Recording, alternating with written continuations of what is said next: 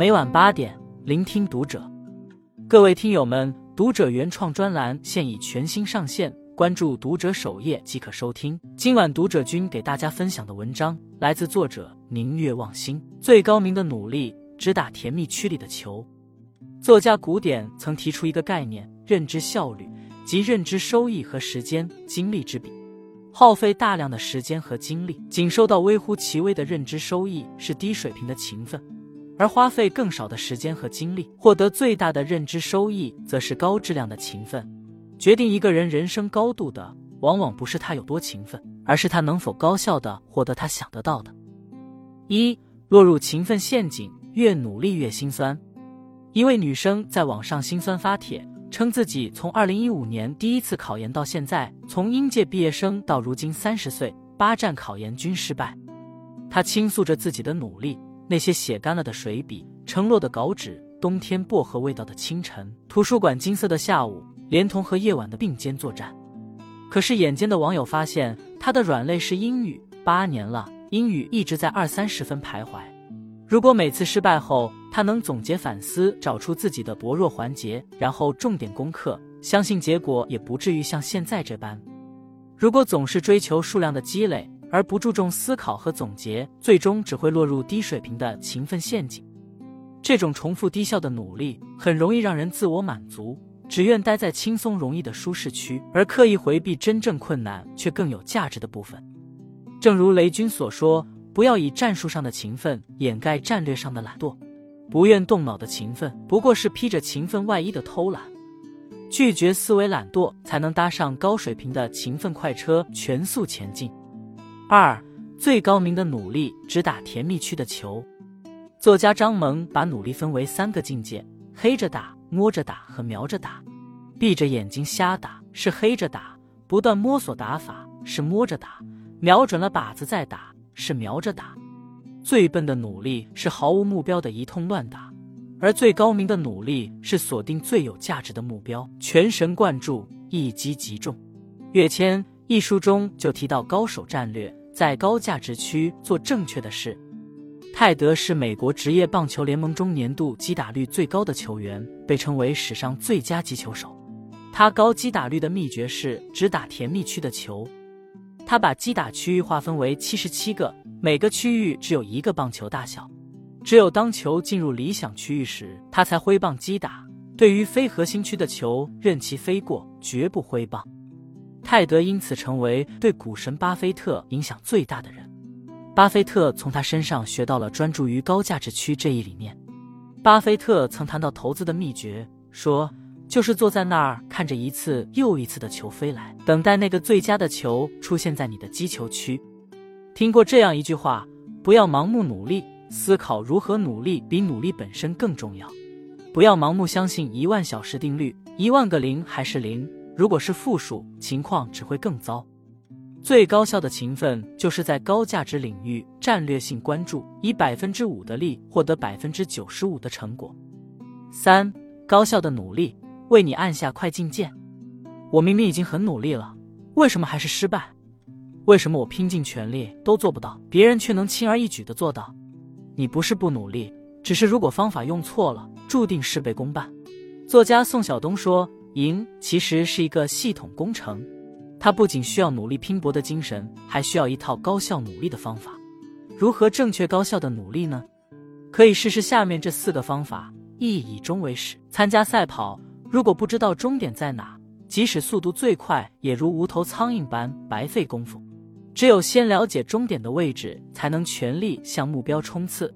以终为始，就是以目标为起点，向前倒推，确定每一阶段的任务，这样才能对处境了如指掌，避免中途抛锚，白走冤枉路。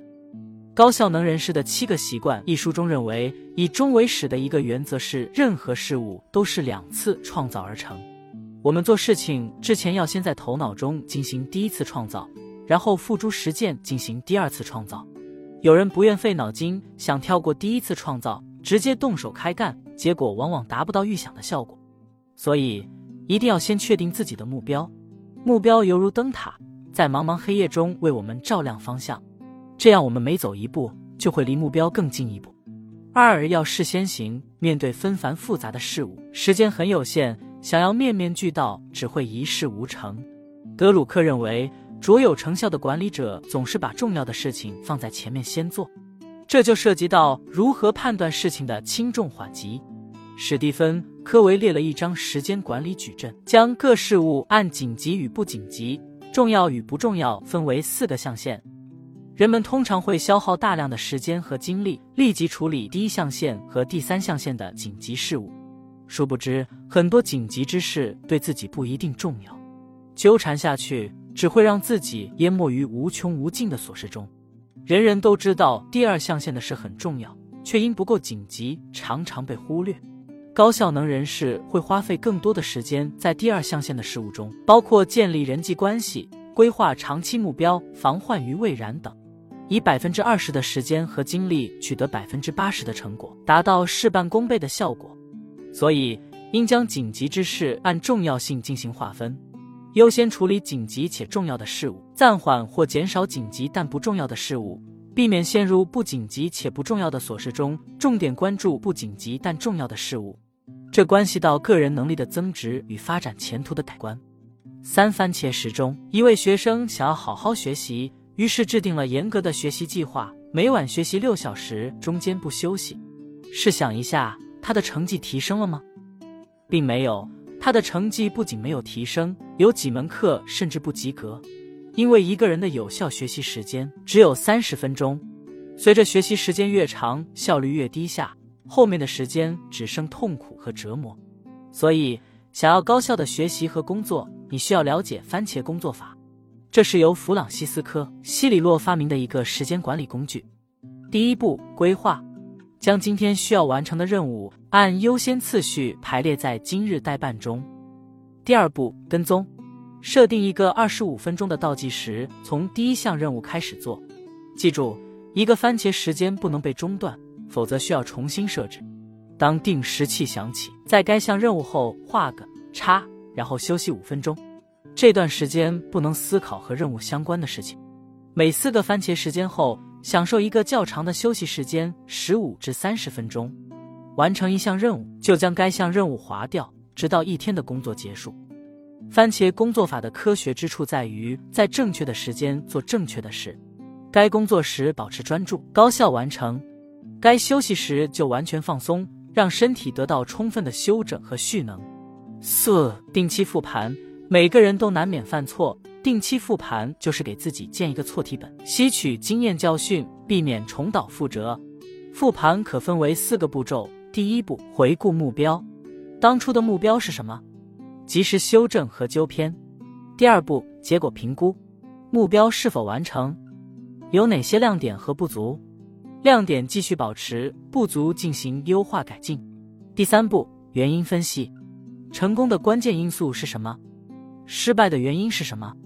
集中精力将优势最大化，改变错误的方法和习惯，缺失的部分立即弥补。第四步，总结反思，在原有基础上如何提升，总结规律，实现迭代升级。一个懂得复盘的人，等于拥有了自我更新的能力。心理大师菲尔·施图茨认为，当事情出错时，你必须建立一种挤出枝叶的条件反射。挤出枝叶意味着找出有意义的东西。这是对复盘最好的解释。复盘的目的就是将每一次成功、每一次失败都挤出养分，为成长获取养料。一个人走路，两脚拼命走一小时，只能走五公里；一个人开车，一脚轻踏油门一小时，能跑一百公里；一个人乘飞机，闭目养神一小时，能飞八百公里。生活不如意的人，也许付出的努力会更多。所以，不要只是看起来努力。能提升自我、带来高效能的，才是真正的努力。点个再看，愿我们终能收获甜蜜。关注读者，感恩遇见。